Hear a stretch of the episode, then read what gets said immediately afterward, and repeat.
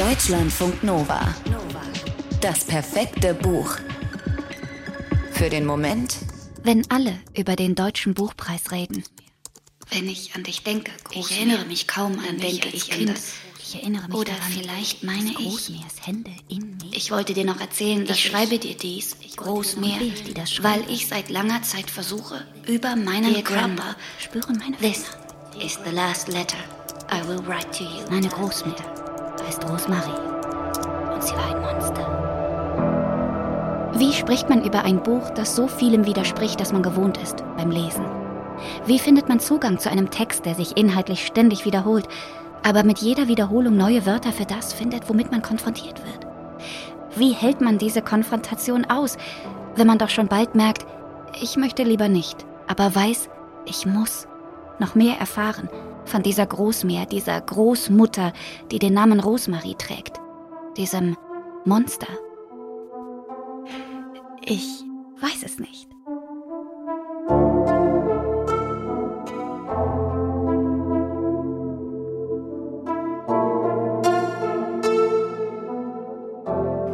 In Kim de l'Horizons Debüt Blutbuch schreibt ein junger Mensch gegen das Schweigen an. Selbst nicht in der Lage, über das zu sprechen, was ihn wirklich beschäftigt, wählt er, dieser Mensch, das Schreiben, um eben nicht länger zu schweigen. Es entsteht etwas, das mehr ist als ein Roman, als eine spannende Geschichte. Es ist eine Analyse, ein Tagebuch, auch eine Recherche und ein Geständnis. Vielleicht ist es sogar ein Abschiedsbrief. Ein Abschiedsbrief an die Zeit vor dem Schreiben und an die Hauptfigur, die allgegenwärtige, monströs mächtige Großmutter.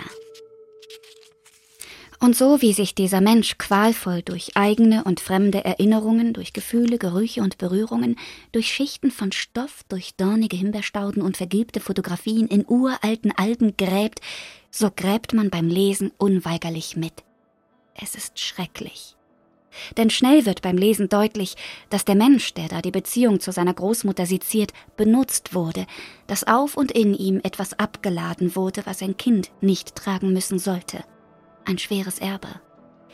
So hat die Großmutter dem Kind beispielsweise nicht das Stricken beigebracht, damit das Kind stricken kann, sondern damit das Kind auf dem Schoß der Großmutter sitzt, ganz dicht, und damit die Stricknadeln in den kleinen zarten Kinderhänden von den großen rauen Großmutterhänden geführt werden können, damit die Großmutter sich an der Anwesenheit ihres Enkelkindes spürt und dabei vergisst, was sie vermisst. Das Kind ist brav und fügt sich, aber es fürchtet sich im Grunde immer bei jedem Besuch bei der Großmutter. Es fürchtet sich vor der Schwere des Großmutterkörpers und vor der Leere des Großmutterlebens in einer Wohnung, in der alles dunkel und alt ist, in der Möbel stehen, die viel zu groß sind, in der jeder Winkel mit Stoff behangen, umwickelt oder drapiert ist, so dass jeder Ton gedämpft erklingt, in der überall kleine Schachteln verteilt sind, die die Großmutter von ihren Reisen mitbringt. Die Schachteln sind allesamt leer. Etwas hineinzulegen ist absolut verboten, aber das Kind stellt es sich manchmal vor und bekommt dabei eine Gänsehaut.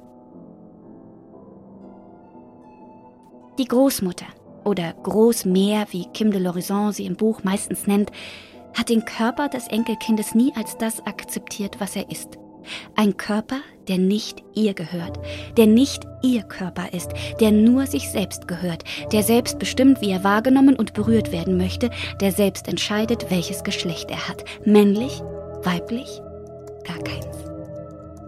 Ständig überschreitet die Großmeer die Grenzen dieses Körpers, ohne es zu merken, ohne es zu wissen. Kim de l'Horizon hasst die Großmeer nicht. Das Gegenteil ist der Fall.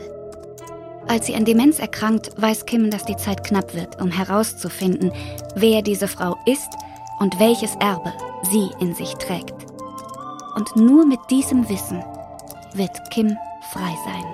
Dear Grandma, this is the last letter I will write to you.